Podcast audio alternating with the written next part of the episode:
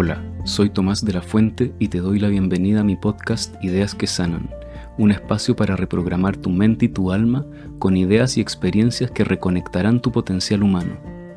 Este podcast es acerca de la revolución de la conciencia y del corazón. Estaremos hablando de todo lo que contribuye al despertar del ser, psicología, práctica espiritual, plantas de poder y mucho más. Les presento a Pilar. Pilar es mi cuñada. Y como decía Pilar, efectivamente, bueno, obviamente nos conocemos hace muchos años. Ella estudió antropología, luego aprendió terapia gestalt, sabe hartas cosas acerca de mm, todo esto del útero, ¿no? Aprendiste la sanación del útero, todas estas enseñanzas maravillosas de Miranda Gray acerca de los ciclos de la mujer. Estuviste haciendo círculos de mujeres también. Sí. Sí. Varios años. Varios años. Estuvo acompañando partos, porque también es dula. Por ahí también ella conoce un montón sobre la tradición espiritual mapuche. También aprendió terapia gestalt conmigo, eh, en mi propia casa, fue mi alumna. También aprendió luego sobre biografía humana de Laura Gutman, que es un enfoque en donde se rescata eh, de manera muy potente el derecho de los niños a tener un buen apego con la mamá. En general a los niños se los apura muchísimo a que se desapeguen, ¿sí? como si estar apegados fuese una especie de crimen que cometen los niños pequeños. ¿sí? Eh, entonces, Laura Goodman creo que una de las cosas que rescata es eso, ¿no? Es el derecho a depender, el derecho a pedir, el derecho a necesitar, eh, que tiene que ver, como ella lo pone, ¿no? Ella tiene una página que le llama, eh, ¿cómo le llama? ¿El animal humano? No. Animal Humano se llamaba la página de ella antes. Ah. Luego cambió el nombre. Pero a mí me encantaba el nombre de Animal Humano porque es ir comprendiendo cómo funcionamos los seres humanos como mamíferos y qué es lo que los seres humanos mamíferos necesitan en su crianza, cosa que con el patriarcado ha sido completamente borrado del mapa.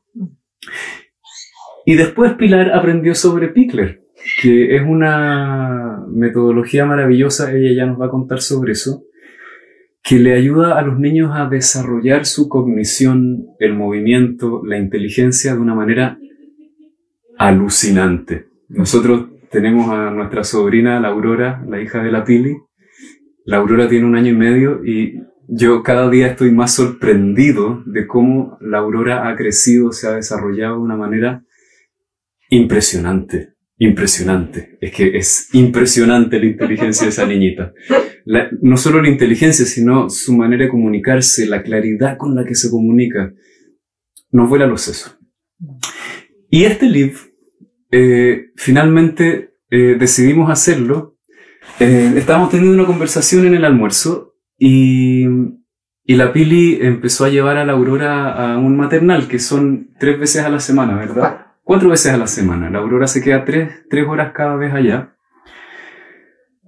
Y la Pili me dijo algo que a mí me impresionó mucho. Me dijo, cuando llegamos, la Aurora tiene un año y medio, ¿sí? Cuando llegamos allá, la Aurora me dijo, chao mamá. ¿Sí? Que es lo que no suelen hacer los niños cuando los llevamos a lugares así. Normalmente cuando los niños son pequeñitos, eh, no quieren que la mamá se vaya. Y evidentemente que no quieren que la mamá se vaya porque si no han podido tener un buen apego, los niños no quieren soltar a la mamá y por supuesto que para la mamá es bastante difícil soltar a los hijos cuando siente que los hijos la están llamando. Pero ahora Aurora, impresionante, le dijo, chao mamá. ¿Sí? Y por supuesto, porque es una niña tan inteligente que se comunica tan bien, se siente segura.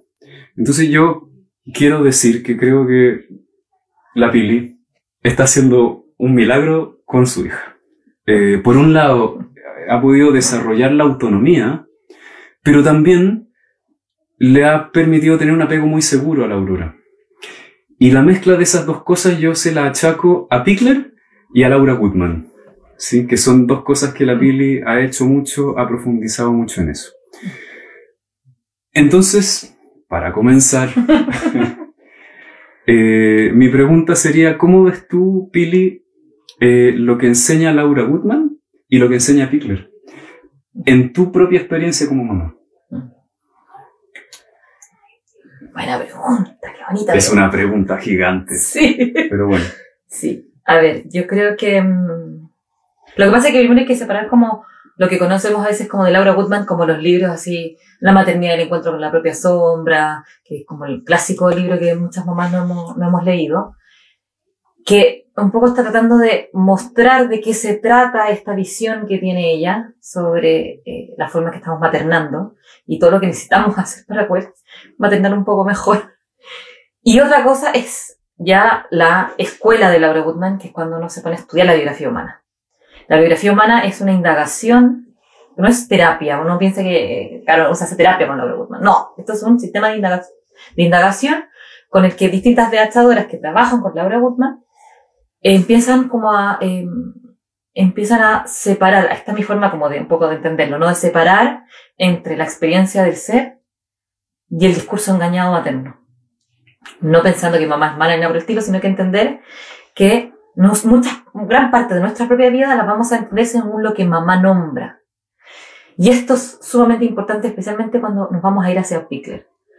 Porque cuando nosotros entendemos cuáles son nuestras necesidades como ser, cuáles son nuestras dificultades como madres, podemos ir a mirar la pedagogía de Pickler con una mirada un poco más eh, confiada y mi- como mirada y consciente.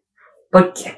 Porque la pedagogía, la pedagogía Pickler tiene como tres grandes principios, ¿no? Uno es los cuidados, que sean los cuidados así amorosos, eh, calmos, eh, sensibles, necesarios, o sea, con un ritmo, como al ritmo del bebé. Pensemos en una bobita que está recién nacida, que nos muestran en la clínica en el hospital, que casi que hay que levantar las piernas, casi que colgando, limpiarle, el- ah, para sacarle el pañal, y la pobre guagua viene recién naciendo. Sí, es práctico, obvio. La guaguita hay que sacarle el pañal y limpiarle la caca, ¿no? Estamos claros, ¿no? Pero lo que este primer principio de, de la pedagogía de Peter te dice, podemos hacerlo pero de un lugar más amoroso principalmente, más suave. Y que tiene que ver con poder respetar la sensibilidad que tiene ese ser, que es una sensibilidad así, pero cósmica, ¿no? Exactamente. Y es un ritmo, por lo mismo, mucho más lento. Los bebés nacen con ritmo lento, hacen pocas cosas al principio. O sea, no sé, uno se acuerda las primeras semanas de los bebés y, como duermen, toman teta, hacen, sus necesidades fisiológicas, tendrás y ya, y, lo más, y lloran, ¿no? Como que eso es lo que están haciendo. Y con eso tienes un día entero. Y son cuatro acciones. ¿cachai? Y después de a poco empiezan a mover sus brazos, de a poco empiezan a, a sentir su cara, como que, o eso es lo que uno ve, ¿no? Que, que uno dice, aquí hay un tiempo más lento. Entonces, ¿qué es lo que nos pasa muchas veces? Es que tenemos tanta información afuera que nos dice que eh, hay que, no, que hay que, hay que cambiar la guagua, que hay que no sé qué, que hay que hacer esto, que hay que llevarla aquí, que hay que, que hay que sentarla, que hay no sé cuánto, que estamos tan abrumadas de tanta información que si no entendemos cuál es nuestra historia, de dónde venimos, no vamos a poder poner los límites y hacer lo que intuitivamente necesitamos hacer para nuestros bebés. Mm. Por eso yo siento que el recorrido, o sea, para mí haber hecho todo el recorrido con Laura Guzmán antes de nacer la Aurora fue así como, oh, qué suerte tuve. O sea, poder entender cuál es, esto en palabras de Laura Goodman, tu escenario de infancia y después tu personaje. Al entender eso, tú vas entendiendo por qué y cómo vas tomando tus decisiones en la vida. Entonces, claro, después de haber hecho este recorrido, como te decía, cuando uno entiende de dónde, de dónde uno está tomando las decisiones continuamente, de dónde uno, eh, dónde están las dificultades que tenemos nosotras, dónde están nuestras, eh, nuestras eh, facultades, dónde podemos tener nuestra fortaleza, cuando vamos a la crianza, podemos poner todo eso a disposición. Entonces, cuando aparece una dificultad con tu bebé, primero vas a poder registrar por qué eso a ti te dificulta, porque lo más probable que primero tiene que ver con tu historia, y después puedes ir a mirar como a tu bebé con una mirada más tranquila o más calma y más real del momento. Para hacer la pedagogía Pique se necesita de mucha confianza en nuestros bebés. Necesitamos que nuestros bebés, o sea, darnos cuenta que nuestros bebés saben y pueden. Así, es tal cual. Entonces, sí, claro, venimos de un escenario de infancia donde toda la vida nos dijeron que los bebés no saben. que hay que enseñarles de todo, ¿ah? porque no sabe, o sea, con suerte saben aguantar, porque más encima hay muchas veces que como que se piensa que a los bebés hay que como ponerles la teta y enseñarles a tomar la teta, y es lo que, lo primero que saben hacer, o sea, no, no tienen ninguna dificultad. Entonces cuando venimos de todo eso, si no sabemos que eso tiene que ver con un sistema de creencias y con algo cultural, con un discurso materno, con un discurso familiar, etcétera, claro, cuando llegue nuestro bebé vamos a seguir replicando todo. Entonces yo siento que eso, siento que es como que la biografía humana va a aportar para que nosotras como madres tengamos las herramientas para poder estar en la pedagogía épica. Claro. Entonces, nada, solo quiero decir dos cosas y tú las comentas. Que, mm, claro, por un lado la biografía humana nos permite entender todas las ideas con las que se nos llenó la cabeza que nos impiden sentirnos a nosotros mismos.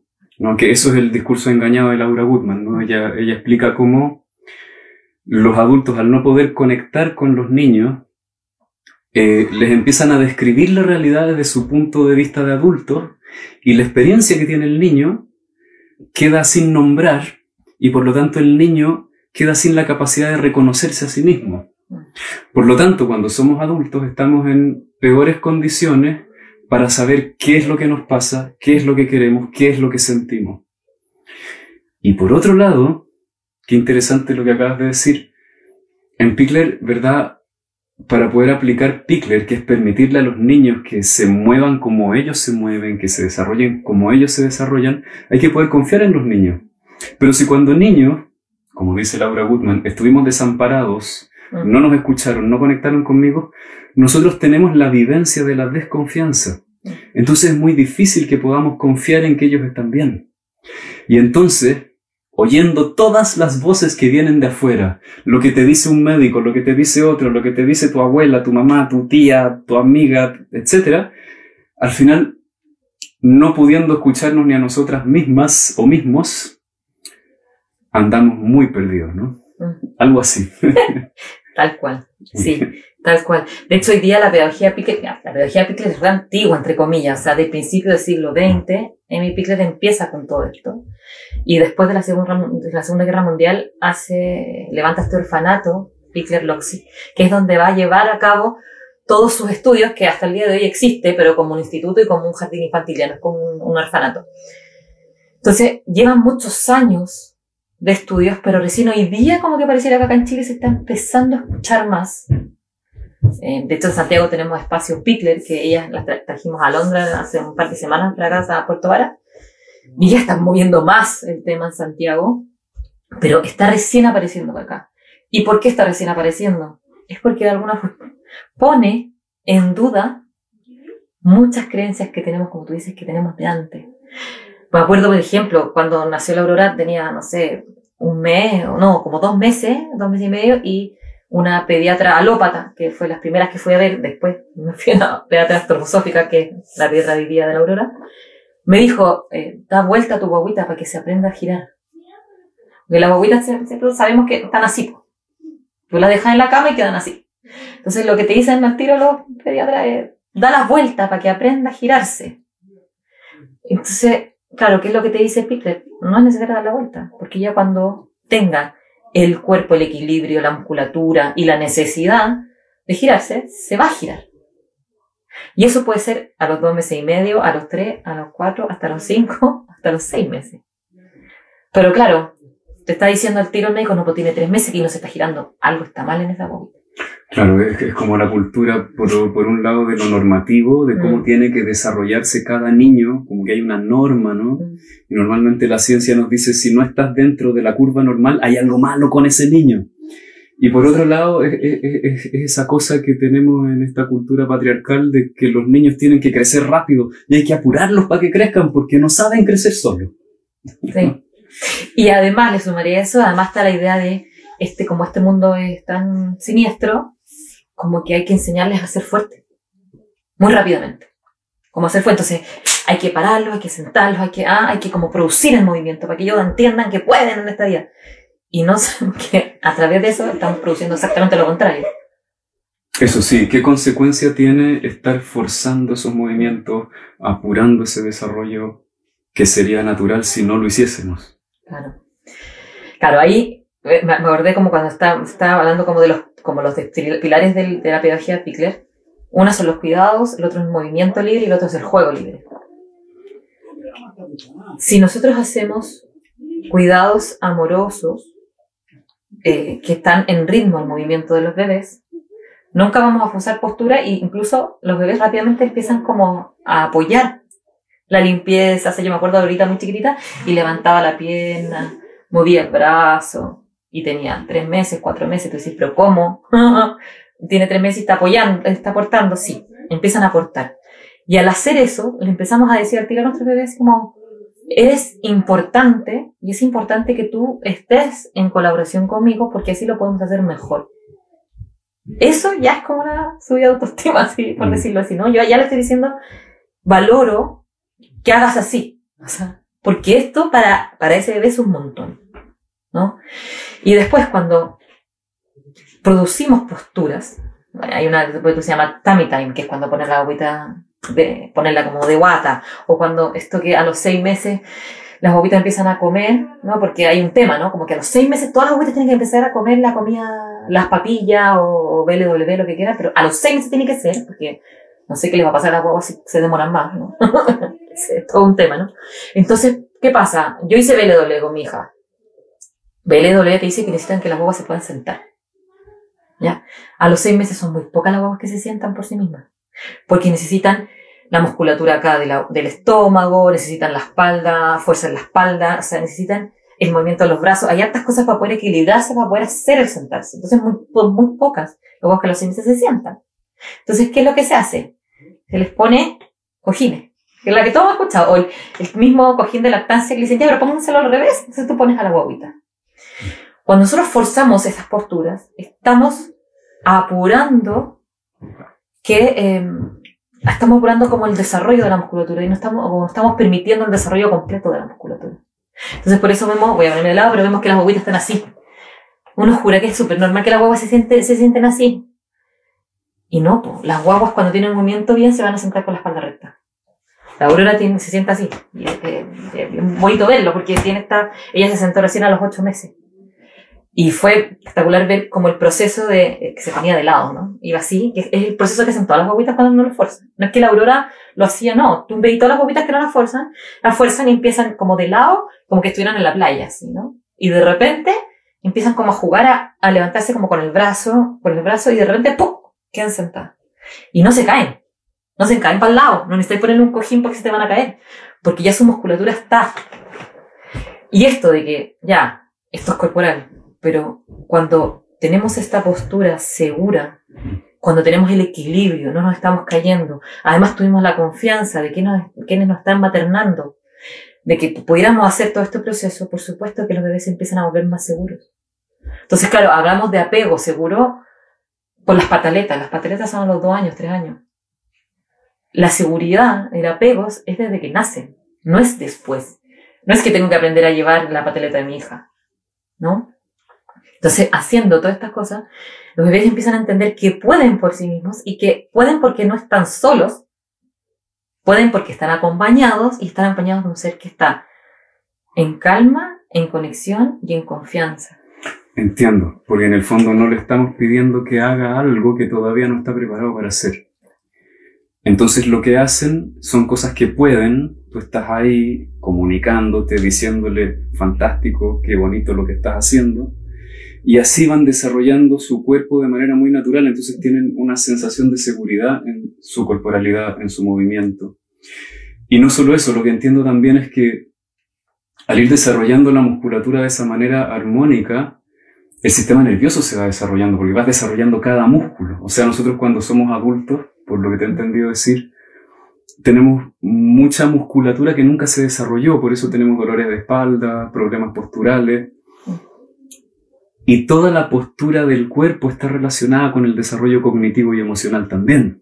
No es que los músculos estén separados de todo lo demás. Sí, bueno, el, el clásico ejemplo que uno da con el tema del cuerpo es el nudo que uno tiene acá atrás, ¿no? Que todos tenemos este clásico nudo aquí, Sí. que va y, y te, y vaya a la, te van a hacer masaje y te sueltan la espalda y uno sale, tiene un pequeño problema y ¡pah! al tiro se te pone duro acá atrás. Y eso, eso se debe a la verticalización de los bebés.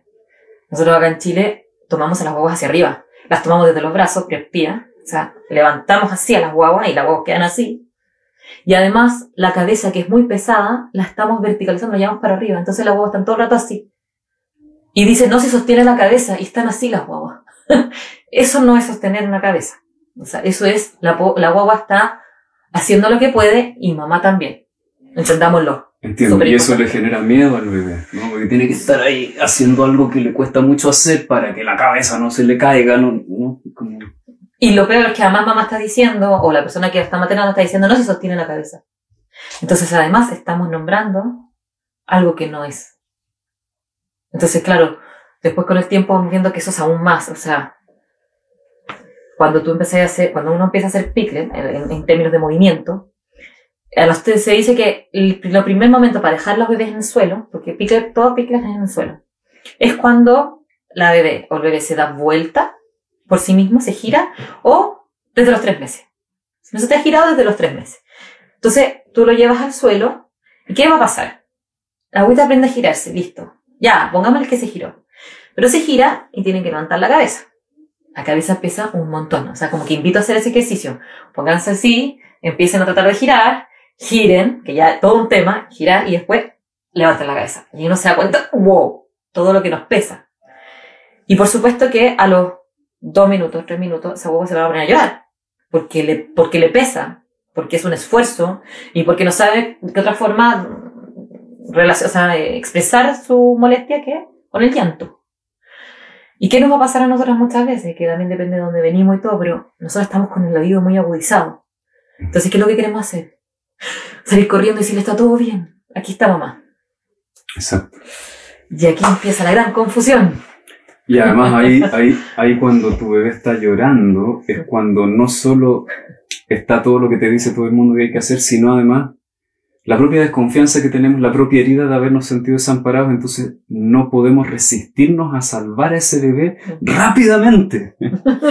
sí, claro. Sí, de hecho, hoy día también conversábamos eso, pues Tomás acordaba que mi marido, también se llama Tomás, sí, eh, también era un tema súper complicado como ver a la Aurora ahí como frustrándose, porque no podía hacer algo.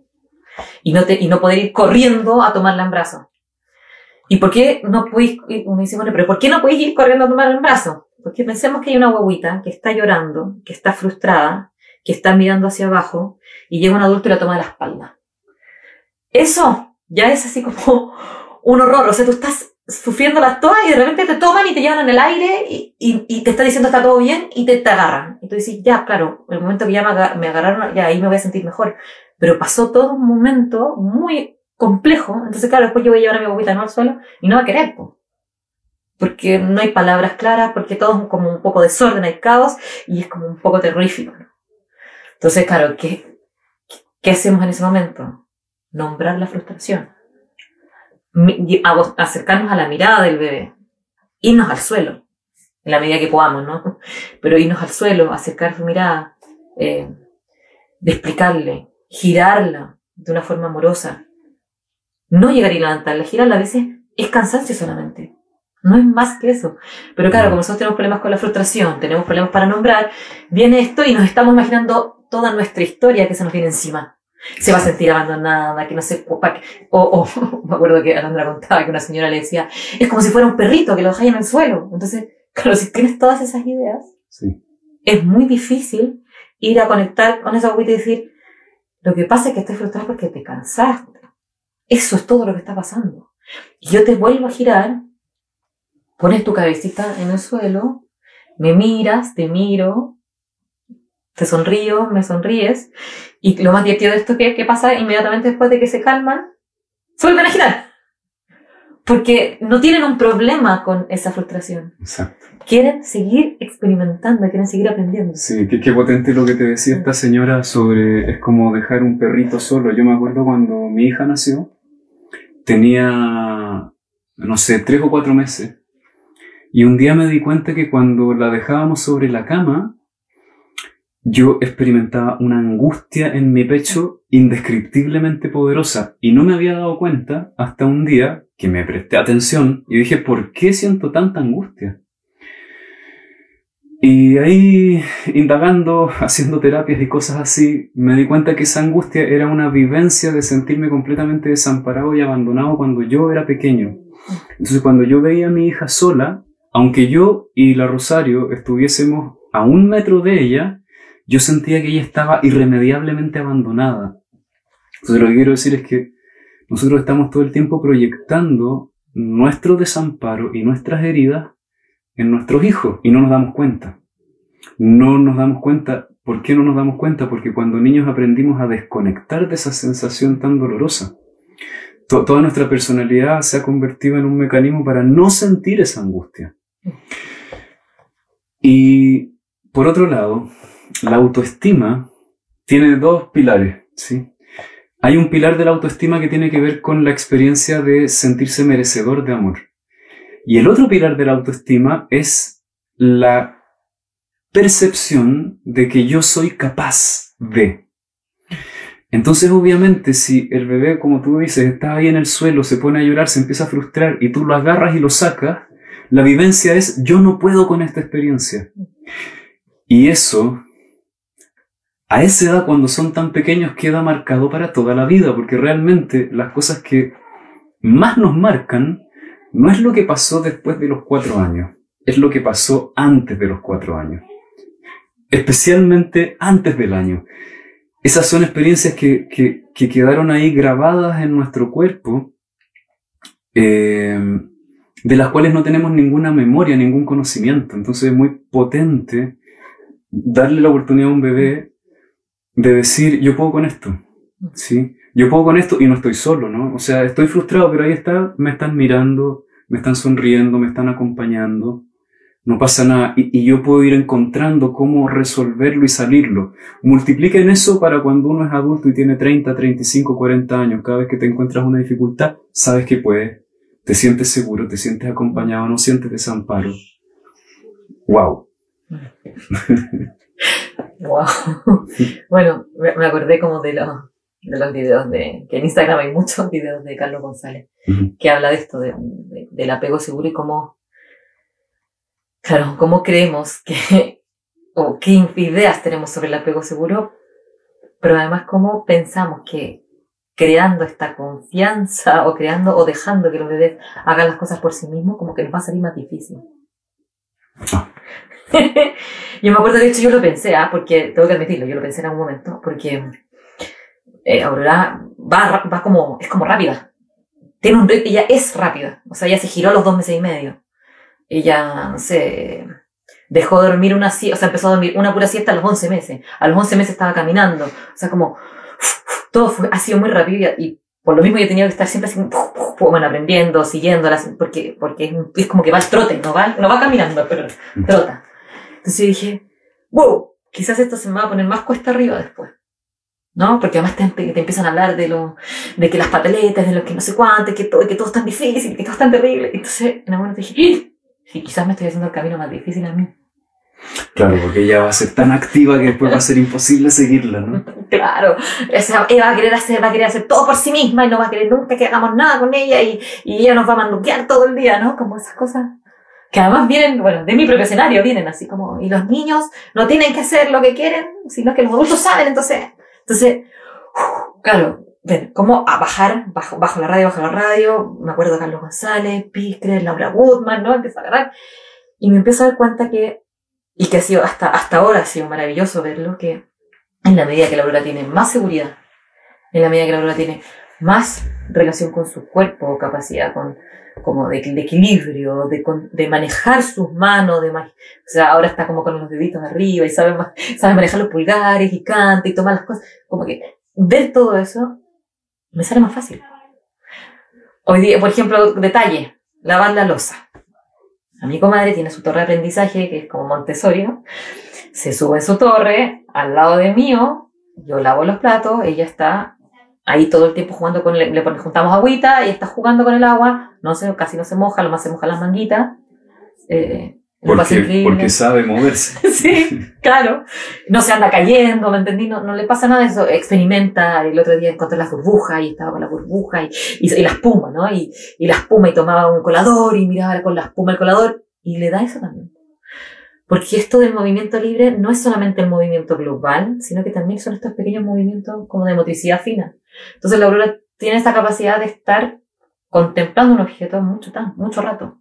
Y lo puede experimentar, lo puede tocar, lo puede sentir. Entonces, claro, puedo lavar los platos con ella al lado sin... Claro, la estoy mirando, estoy con ella, igual tengo que fijarme que no se tome el agua, aunque la verdad es que una vez se lo trato a tomar y le dije que no, no lo he hecho más hasta ahora. le expliqué que eran químicos, que le hacía mal en la panza, listo ya, no lo hice más. Eh, pero claro, puedo lavar con ella. No sé, me puedo hasta bañar y saber que ella está alrededor y que no se va a caer y que no, eh, no se va a pegar en la cabeza, que, porque de partida, bueno, esto del movimiento libre, como tienen tanto equilibrio y control de su cuerpo, saben que no es control, es como que saben cómo funciona el cuerpo, tienen menos caídas. Se caen mucho menos que los niños que no tienen movimiento libre. Entonces, uno empieza como más a confiar cada vez más. Es como que... Claro, círculo virtuoso. Sí, eh, yo me estaba acordando de, de cómo algunas cosas que uno hace siguiendo estas nuevas enseñanzas, muchas veces uno no confía en que lo está haciendo bien. Ah.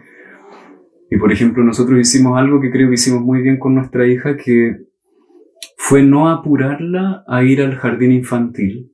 Respetamos sus tiempos. Y ella no fue a, ninguna institución de ningún tipo más o menos hasta los cinco años. Estuvimos con ella en casa. Por supuesto que si hubiéramos sabido de Pickler, es posible que yo hubiese querido ir antes, pero no fue. Y yo decía que tremendo, esta niñita no se va a poder relacionar con el mundo, estamos criando una niña autista, decía yo. Mm. ¿Sí?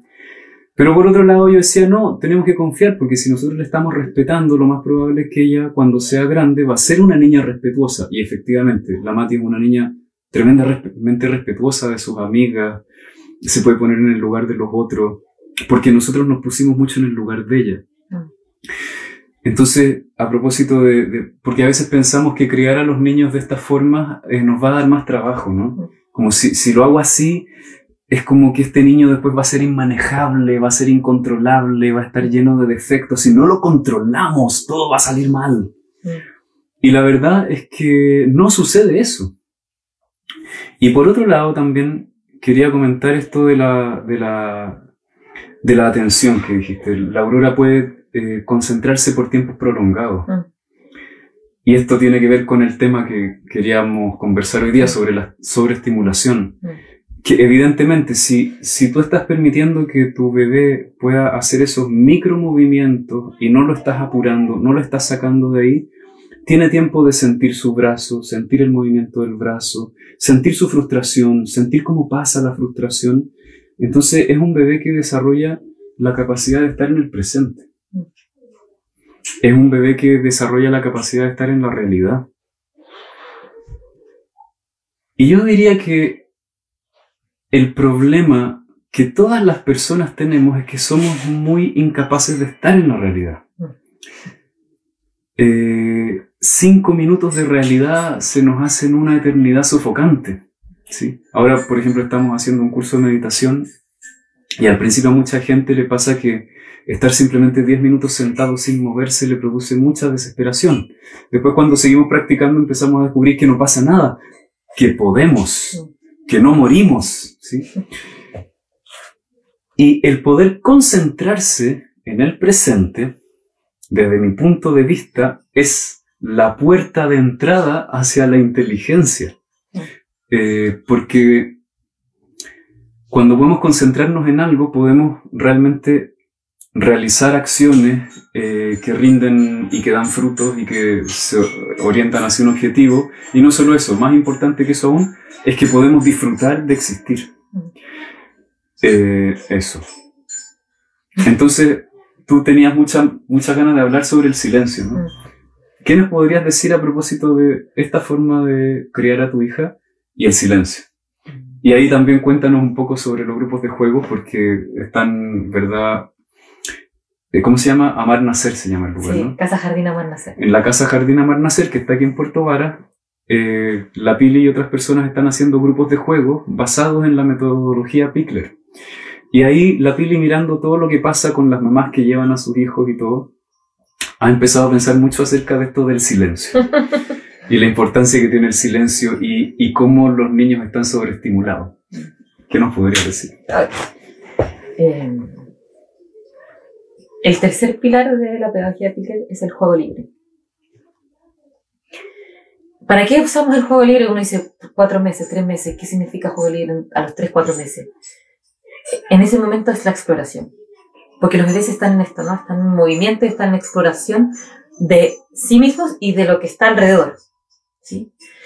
Nosotros necesitamos, o, o lo que habla nuestra pedagogía, lo que habla es que nosotros necesitamos poner objetos adecuados para que puedan hacer esta exploración. Si entendemos que son bebés que tienen un ritmo calmo, que están recién llegando a la vida, que están empezando a entender dónde están, ¿sí? Donde ya hay un montón de estímulos, ¿no? O sea, como hay paredes, hay cosas en las paredes, hay objetos en todos lados, hay muebles, hay colores, hay sonidos. Ya hay un montón de estímulos así como por sí en un espacio. Entonces, además, si ponemos objetos que llenan de más sonido, de más ruido, de más colores, de, como de más cosas, los bebés como que un poco colapsan. De hecho, eh, te comentaba un poco de esto que tenemos la idea de que los bebés se aburren. No, los bebés no pueden más. Los bebés no pueden más con esto. Con tanta estimulación es imposible aburrirse, más bien se cansan. Exacto. Como que hacen un colapso y dicen no más. Ah, y lloran y quieren que los tomen y que los saquen de ese lugar. ¿Ya? Pero cuando nosotros ponemos objetos simples, que ellos pueden experimentar y explorar, no se aburren fácilmente. Permiso, mira, voy a tomar este, este patito está re bueno, permiso. Sí. Por ejemplo, esto puede ser un objeto, quizás no para los cuatro meses, un poco más grande, pero este puede ser un objeto para explorar. Uno dice, ya, pero esto no es nada, para un bebé esto es un montón. Porque es de madera, porque además acá tiene como otra textura, tiene unos recovecos, tiene peso, lo puedo mover, lo puedo agarrar, o sea, esto tiene muchas cosas, muchos estímulos. Solamente esto. Lo más probable es que una habita nada más se lo va a llevar a la boca, ¿cierto? Lo va a oler. O sea, hay muchos estímulos en un solo objeto. Entonces, si nosotros podemos empezar primero por crear un espacio calmo para los bebés, que tengan objetos acordes a su edad, con estímulos eh, que tengan las mismas características que ellos necesitan, que como estamos hablando, no sé, una pelota para cuando ya se están, están gateando, por ejemplo. Al, al, al, gatear le vamos a pasar una pelota porque se mueve. Entonces el bebé va a poder ir a buscar esa pelota. Ya con eso tenemos un montón de sonido, de ruido y de estímulo. Entonces, a veces nosotros pensamos que como papás, como mamás, como figuras maternales tenemos que estar más como haciendo ruido. como que tenemos que estar nombrándole cosas, tenemos que estar diciéndole cosas. Y cada vez que nosotros hablamos especialmente las, que, las mamás o las, las que figura que materna, los bebés sacan inmediatamente su concentración, ya dejan de estar como en él, sino que se van a escuchar a mamá, porque es la voz más importante, es su sobrevivencia, es todo, en ese momento es todo estos bebés. Entonces, si nosotros podemos nombrar lo que necesita el bebé que sea nombrado y estar el resto del tiempo en silencio y en calma, podemos permitir este movimiento y este juego. Wow.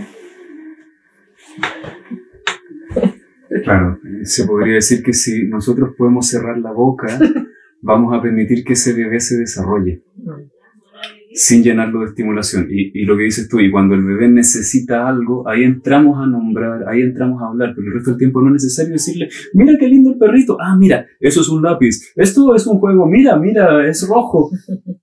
El bebé no necesita eso, ¿no? Él necesita explorar, sentir su propia experiencia, procesar todas las sensaciones, los estímulos, probar en los movimientos. No necesita que nosotros hagamos nada más. Y, y, y me acabo de acordar de esto que dijiste tú, que tu hija eh, ya puede jugar sola. Sí. Es que a mí me voló los sesos cuando la Pili me dijo eso, porque mi hija, nosotros no lo hicimos así, no sabíamos estas cosas, pudo empezar a jugar sola cuando tenía, no sé, cinco años. Eh, o sea, jugaba sola, pero por periodos muy breves, pero Aurora puede jugar, no sé cuánto, 10 minutos puede jugar sola. Más. De 10 minutos. Es que eso es impresionante. es impresionante. Una bebé de un año y medio que pueda jugar más de 10 minutos sola. ¡Wow! O sea, imagínense, eso sí que es autonomía. Imagínense cuando tenga 25 años, ¿no? Si su pololo le dice, sabes que ya no te quiero, ella va a decir, ok, yo puedo estar sola, no hay problema. Y puedo seguir desarrollándome y puedo seguir haciendo mil cosas en la vida que son apasionantes. Porque puedo estar conmigo, puedo seguir creciendo, puedo seguir aprendiendo. Sí, y de hecho, por ejemplo, te diría que es tan importante como que, por ejemplo, Aurora se puede quedar jugando por sí misma, como también puede ir a buscar.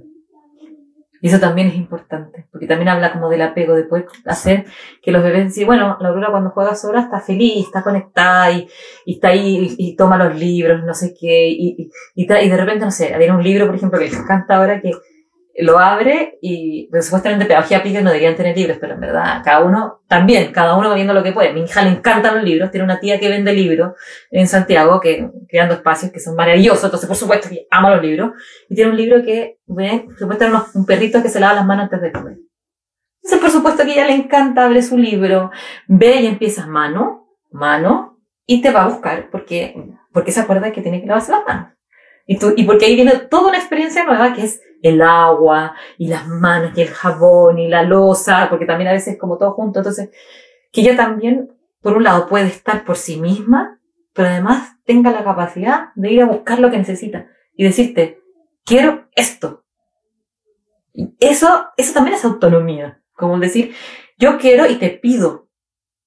Que muchas veces a nosotros se nos olvida como eso que podemos pedir se nos olvida un montón, pero además pensamos que los bebés no entienden, o que no saben, o que no comprenden.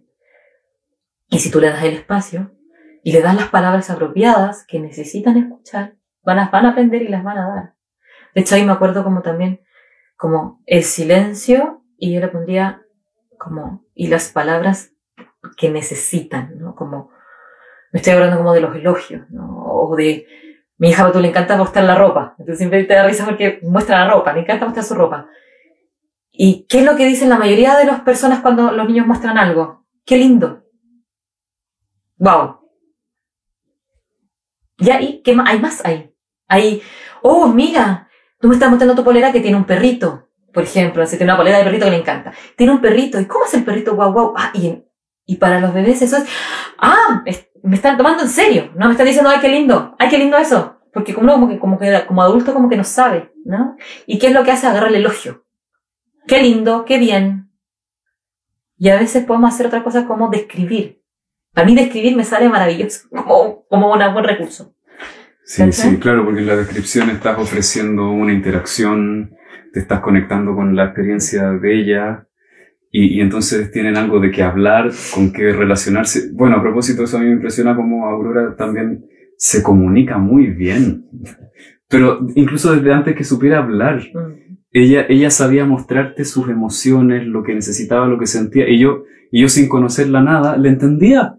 Le entendía si estaba enojada, si estaba molesta, si quería a su mamá, si quería jugar, si le gustaba un juego o no le gustaba ese juego. Yo, yo no podía entender cómo se podía comunicar también una niñita tan pequeñita.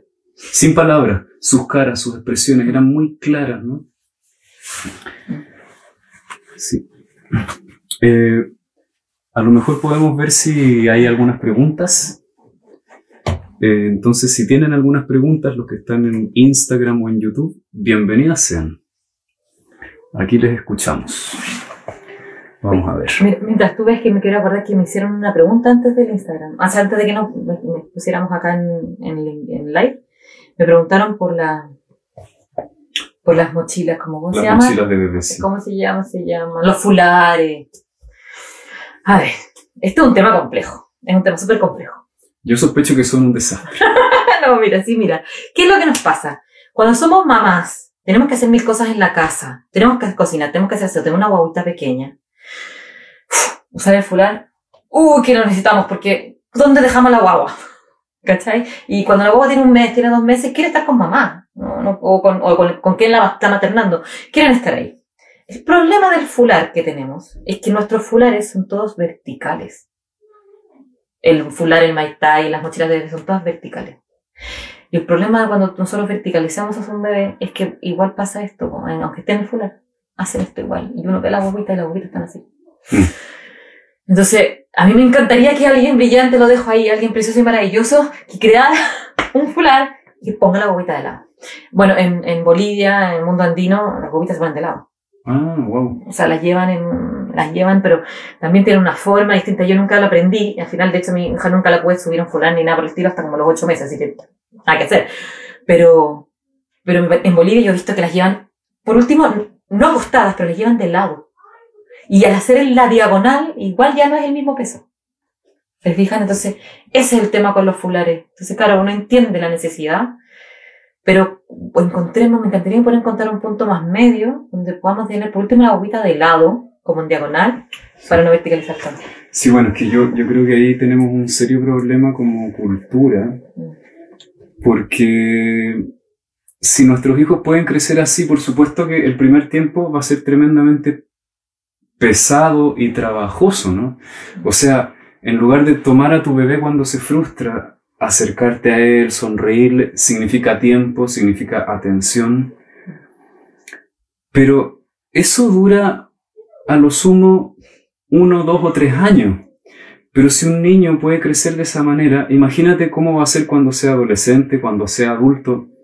La cantidad de cosas que te vas a ahorrar, la cantidad de problemas que te vas a ahorrar y la mucha mejor calidad de vida que va a tener tu hijo y tú también. Entonces yo creo que el problema que tenemos como cultura es que no apoya ni financieramente, ni en términos de tiempo, ni de nada, a, una crianza que realmente les permita desarrollarse a los bebés. Yo, creo que ahí tenemos un impas tremendo todavía. Recién estamos empezando a entender estas cosas, pero si nosotros, si nosotros supiésemos que, que al hacer todo esto, que por supuesto que toma más tiempo y esfuerzo cuando son pequeños, te van a empezar a dar menos trabajo al año y medio, entonces tiene sentido, porque son solo un par de años en donde tienes que estar muy concentrado, ¿no? Eh, y, después eh, las cosas van a ir saliendo de manera naturalmente muy bien. Entonces es tremendo, porque ¿cuántos niños que tenemos ahora que están deprimidos? niños deprimidos andan enojados, no se relacionan bien, eh, tienen la autoestima baja y entonces hay que buscar psicopedagogo, que no se adaptan en el colegio, que tienen problemas con las amistades, y todo eso está conectado. ¿No? Y después cuando son adolescentes, a nosotros todavía no nos toca tener hijos adolescentes. Bueno, yo sí tengo uno grande, eh, solo que no viví con él, entonces no tuve la experiencia. wow, em, ¿no? Es como... Sí, de hecho estaba pensando como... Como un poco tú comentabas al principio, yo he trabajado con mujeres por mucho tiempo, ahora estoy con esto de picle, pero yo siento que lo que yo quiero hacer es acompañar crianzas, ¿no? Y algo que nos pasa mucho es que, bueno, nos llenamos de culpa, nos llenamos de, de dudas, etcétera, en, por esperamos que se nos viene toda nuestra historia encima, como que, bueno, la maternidad y el encuentro con la propia sombra se nos viene muy encima. Y al hacernos las cosas un poco más fáciles, a veces también aparece culpa. Como, y quiero que mi guagua sea más autónoma. Sí, quiero, o sea, yo estoy feliz, amo a mi hija, pero estoy feliz que vaya a un maternal tres horas, más que es un maternal maravilloso, que también es maternal de Casa Jardín, van a nacer, doy el dato. Eh, es un maternal precioso. Eh, Georgia, la pedagoga, es Hoy es una linda, preciosa, maravillosa, es calma, tiene un ritmo suavecita, les habla, les habla susurrando, ¿me entendés? O sea, no hay, no hay, como que no interviene, salen a alimentar a las gallinas, no sé cómo te digo, es un lugar precioso. Entonces digo, tener la oportunidad, porque tengo la oportunidad de llevarla ahí, dejarla tres horas y yo poder hacer las cosas para mi casa, hacer las cosas para mí, para estar a veces con tiempo con mi marido, ¿me entendí? lo que sea, por último para quedarme así. ¿No entendí? Y cuando yo hago eso, después voy a buscar a mi hija y estoy más contenta. Y estoy más disponible. Porque no estoy como en esta cosa de sobrevivencia, ¿no? Que el primer año está como, como que las mamás estamos como sobreviviendo a la maternidad, ¿no? Estamos como así. Y cuando le empezamos a dar todas estas herramientas a los bebés, o, permitimos que estas herramientas se den en nuestros bebés, también nos estamos haciendo un cariño a nosotras. Y al hacernos ese cariño y a darnos amor y maternarnos también a nosotras, vamos de nuevo a maternar mucho más felices a nuestros bebés. Y así nos vamos. Entonces, claro, tenemos que tener una tribu amorosa y, y ojo con esto, ¿no? Como crear nuestra tribu. Como, no, ¿dónde caí? Caí. No, esta es mi familia, por eso tengo que hacerlo así. Esta, no. Como crear una tribu amorosa y un espacio amoroso para hacer las cosas. Eh, eso, eso lo quería dejar porque es tan importante. Maravilloso. Ya, voy a ver si hay algunas preguntas también. Vamos a ver aquí si en YouTube. Hay poquita gente en YouTube, nadie ha preguntado nada. Vamos a ver en Instagram. Había una pregunta la tuya. En el mío. Sí. Ya. Más abajo. Estamos transmitiendo por dos cuentas. Gladys dice, a nivel sistema no se contempla esto, Tomás. Solo te dan tres meses de licencia. Oh, sí. Ah. ¿Quieres comentar algo sobre eso? Eso.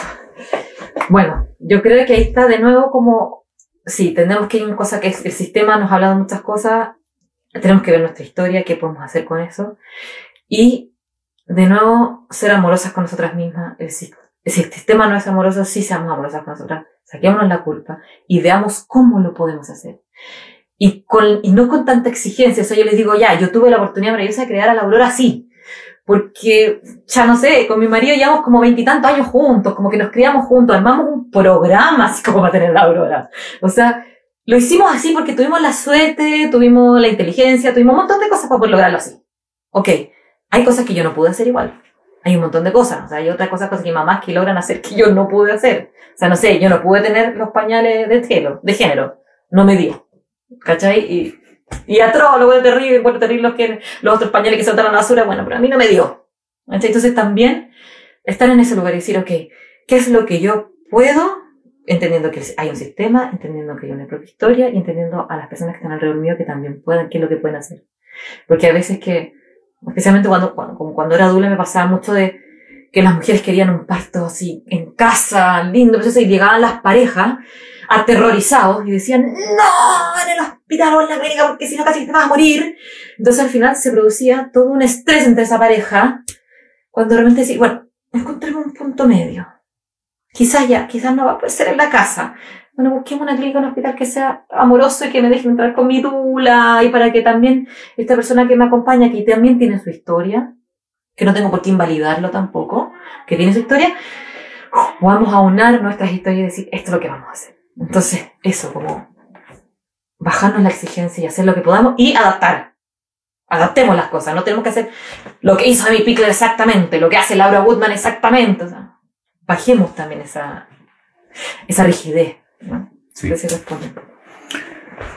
Mm, veamos qué más dice por aquí. Mm, mm, mm. Ornella dice que el fular también se puede hacer diagonal. Ay, la Ornella, ¿eh? Ornella, amiga mía. Ornella sí. Eh, OMG, no sé. sería maravilloso, Ornella, que pudierais mandar un video de cómo ponerla eh, en diagonal, eh, especialmente cuando son guaguitas chiquititas. Sería maravilloso. Te lo dejo ahí. Si eres Ornella, amiga de Antofa, ah, ahí, nos mando un video. Aquí alguien dice. mm, Yo me di solita la Mm. licencia.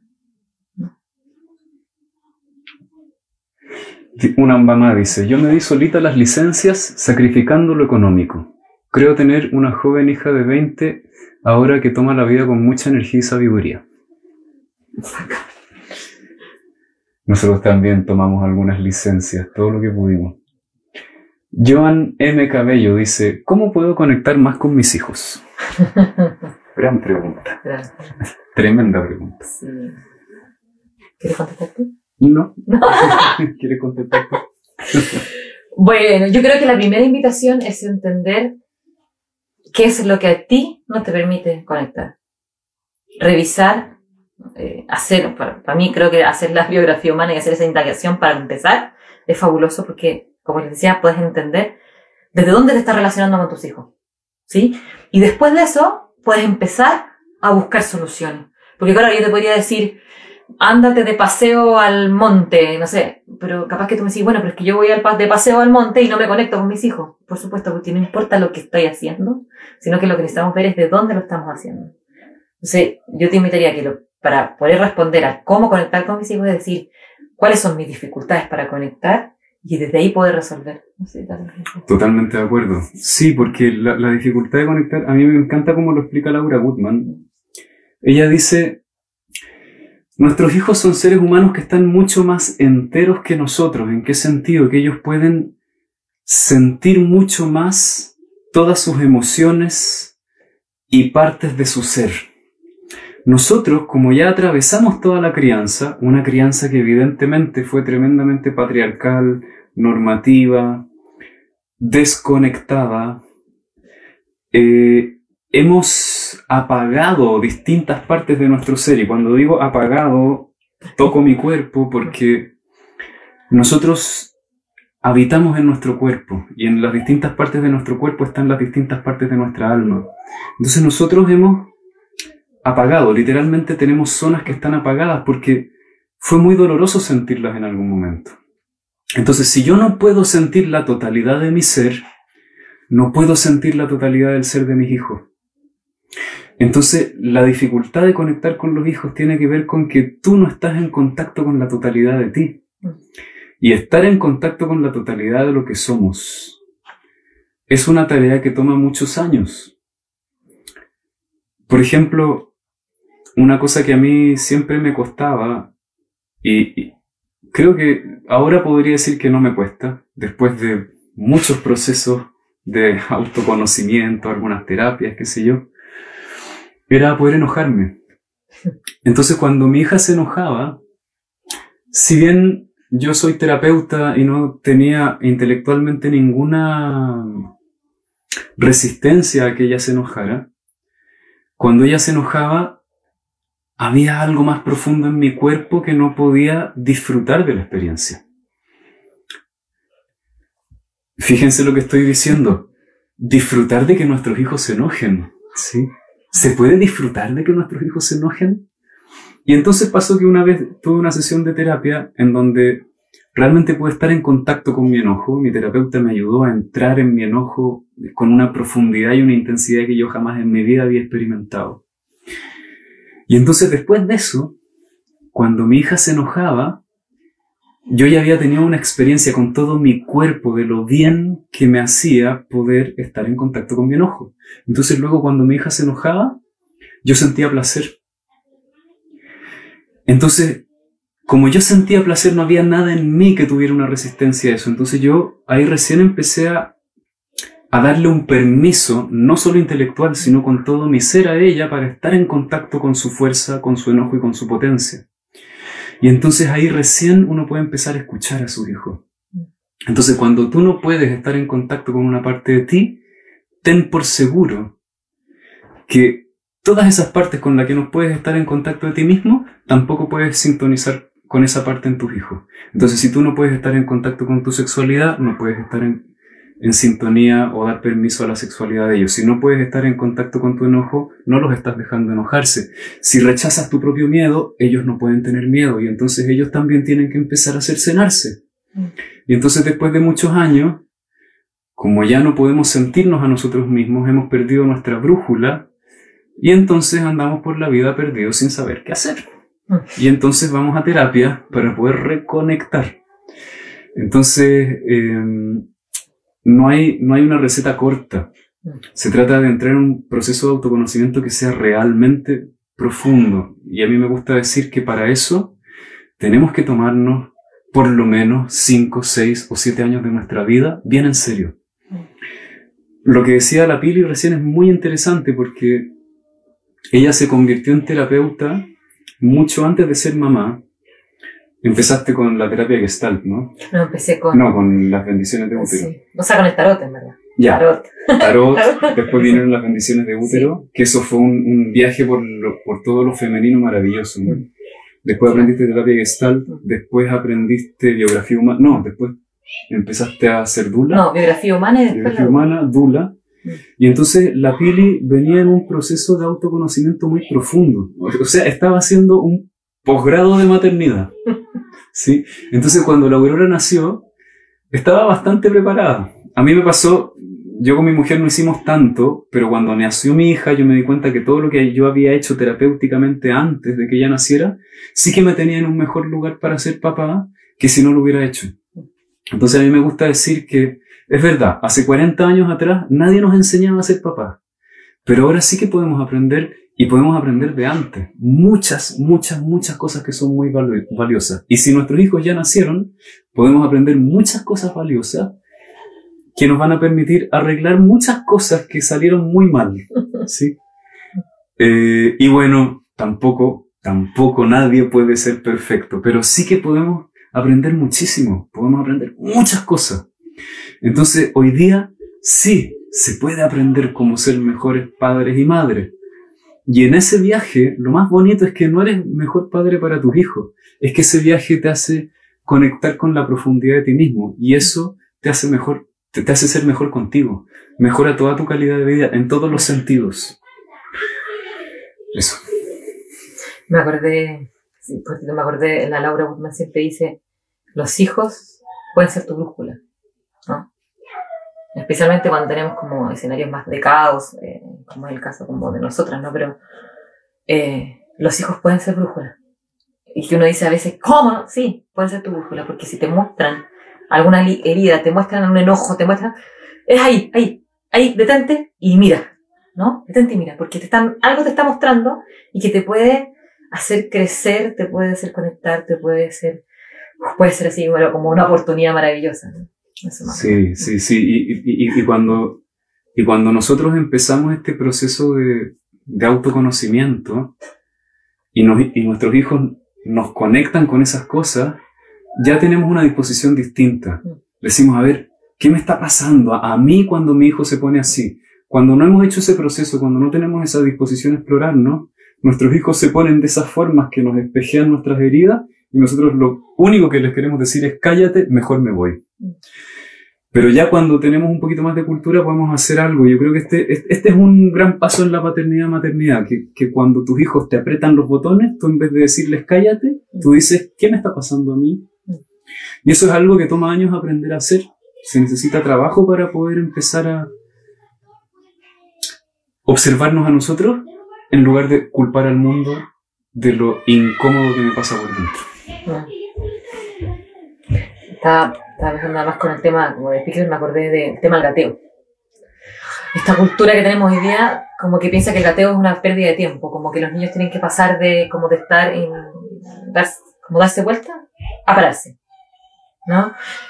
Y el problema de cuando nos saltamos el gateo, el gateo, a ver, tiene mil cosas maravillosas, y por solamente nombrar una, es el tema del equilibrio con la lengua, el movimiento, y eso produce mm, mejor eh, como funciones para el aprendizaje posterior.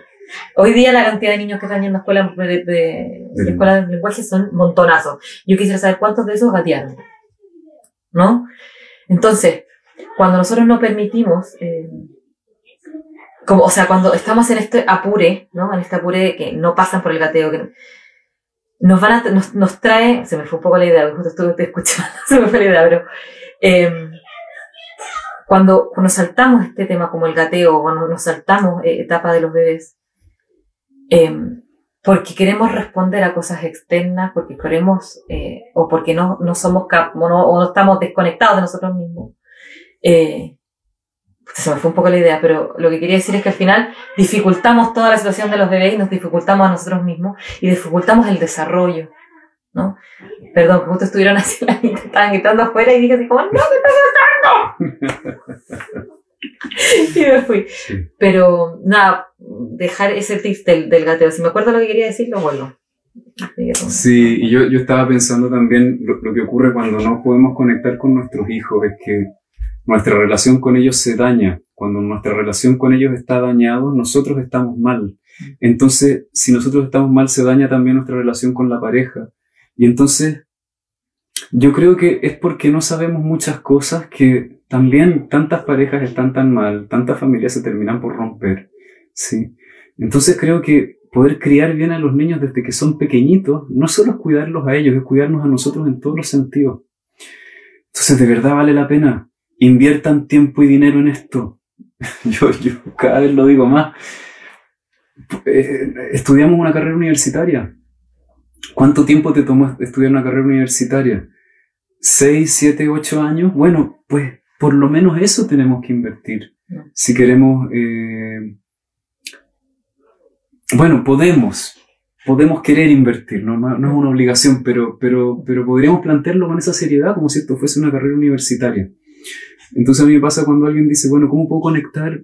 Muchas veces yo pienso, ¿podrá ser que detrás de esa pregunta hay una pregunta que me está pidiendo, dame un tip? No, esto es algo más amplio. Eh, hay mucho que aprender, hay mucho que desarrollar, hay mucho que explorar. Eh, bueno, yo creo que en honor al tiempo ya estamos. Eh, Me acordé de la última cosa. Ya. Que no hablé, hablé de los grupos de juegos. ¿Ya? Ah, sí, sí, es- eso te quería pedir, que hablaras Ah, de los grupos de bueno. juego. Que, mm, bueno, estamos en Puerto Vara, en Casa Jardín Amarnacera, estamos haciendo estos grupos de juegos. Son grupos, dos grupos de juegos que estamos haciendo, de 4 a 12, de 12 a 18 meses. Y que es un poco lo que estábamos hablando antes, como darles herramientas, darles un espacio a los bebés, a sus eh, cuidadores o cuidadoras, que vayan a este lugar que está acondicionado para sus bebés. O sea, tiene unas carpetas especiales de algodón para que las bobitas que están todavía en el suelo se puedan poner en un lugar suavecito y blandito, pero suficientemente firme para que se puedan girar. Tienen, tenemos los juguetes necesarios para su edad, está el pañuelo, picklers, sonido, juguetes con sonidos que se ven porque suenan, por ejemplo, cuencos, etcétera, etcétera, etcétera. Eh, también tenemos, bueno, las pelotas para cuando son más grandes, peluches. Tenemos una rampla que es con la que, de hecho, la Aurora eh, aprendió a gatear, aprendió a hacer todo, que es como una escalerita con una rampla y una superficie plana. Y que para que cuando están moviéndose puedan empezar a estar en otras superficies. Para los bebés gatear todo el tiempo en el piso, fome, se aburren. Por eso no gatean más. Hay que ponerles desafío. Los niños necesitan desafío. Porque si no, como, claro, haciendo todo el tiempo lo mismo, ya lo manejaste la tercera vez, ya tenés. ¿no? Entonces tenemos todos estos desafíos eh, y podemos acompañar a, las, a, a- a los cuidadores las cuidadoras a estar en ese lugar. Les podemos acompañar a estar en el silencio en ese lugar. Es lo que hablábamos antes, ¿no? Como eh, las mamás se ponen en un puro lugar, los bebés tienen su espacio y solamente si es necesario las mamás salen de ese lugar. Entonces acompañamos en silencio y además les, podemos ir mostrando cómo observar a los bebés cómo poder observar el movimiento desde el movimiento global, que hablábamos del girarse, etcétera, como también de el cómo toman los objetos, el cómo observan el objeto, que a veces se nos olvida todo eso, o las posturas de transición para, otra- para eh, como por ejemplo para el gateo, cómo se mueven antes para gatear, y uno dice, no sé, mi guagua tiene 10 meses y no gatea. Y uno dice, pero mira, está haciendo todas las posturas de transición, pero un poco. ¿No? Podemos darle más tiempo. Entonces tenemos eso en Casa Jardín Amar Nacer. Así que si están interesados, feliz que nos escriban y les podemos dar toda la información. Maravilloso. Sí. Ojalá eh, algunas personas lleguen. Aquí en Puerto Varas están haciendo esto. Eh,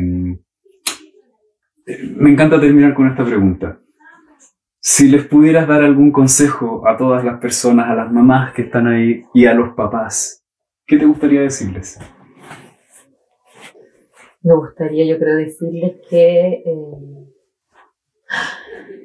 que nada, que la crianza es una puerta que uno abre a una cosa medio como un abismo, pareciera, ¿no? Cuando, cuando estamos abriendo. Al principio para las mujeres especialmente es un abismo muy grande y para los hombres después también. Lo que pasa es que al principio el shock para nosotros es muy fuerte. Bueno, es un abismo si las mujeres entran en ese abismo y se atreven a explorarlo. A mí me pasó eso.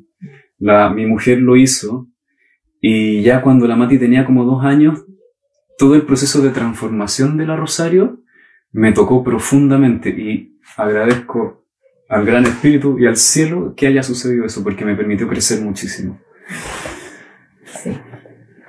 Y mm, sí, pues es una oportunidad, pero por lo mismo es importante acompañarse. No hacerlo solo. Pero acompañarse de las personas que nos van a aportar y nos van a ayudar y nos van a acompañar amorosamente.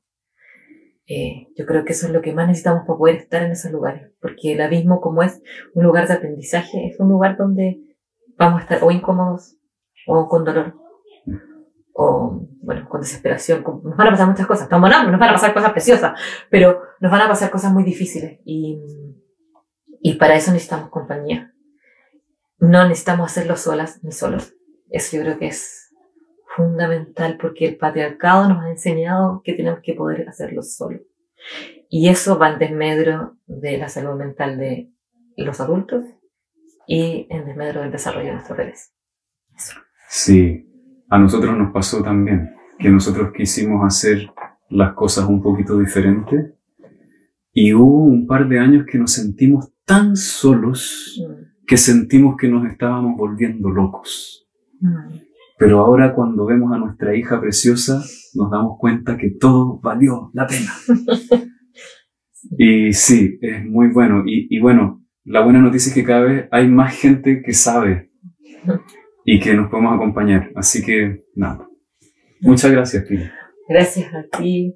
Y, y decir, bueno, gracias a todos que se conectaron, a los que van a ver estos videos, ojalá que los vean y que yo creo que agradecerte además a ti, bueno, y a la Rosario, porque si yo estoy aquí en este momento pudiendo maternar así, es porque ustedes estuvieron y porque están. Ah, sí, nosotros dimos como un pasito. y después la Pili dio como cinco o seis o siete. Bueno, y además hoy día maternamos juntos. po. Yo siento que estamos, o sea, vivimos como a tres, así como a tres minutos. Ah, bueno, sí, nosotros nos, vivimos, nos vinimos a vivir a Puerto Varas precisamente porque queríamos darle a nuestra hija una crianza más conectada. Y después la Pili se vino para acá y bueno, ahora compartimos todos los días, nos Mm. vemos ahí, la Mati juega con la Aurora, es maravilloso. Sí, Así que buenísimo. sí, muchas. Gracias. Eso, que les vaya muy bien, muchas gracias por estar, compartan esta información, compartan este link con quien le pueda servir y nos vemos pronto. Soy Tomás de la Fuente y te quiero invitar a entrar en un proceso de reconexión para el despertar de tu conciencia y tu corazón. Visita mi página www.ideasquesanan.cl en donde podrás encontrar las próximas actividades y cursos que te estaré ofreciendo. También puedes encontrar ideas que sanan en mi podcast de Spotify, mi canal de YouTube y mi perfil de Instagram. Muchas gracias por acompañarme en este viaje. Nos vemos pronto.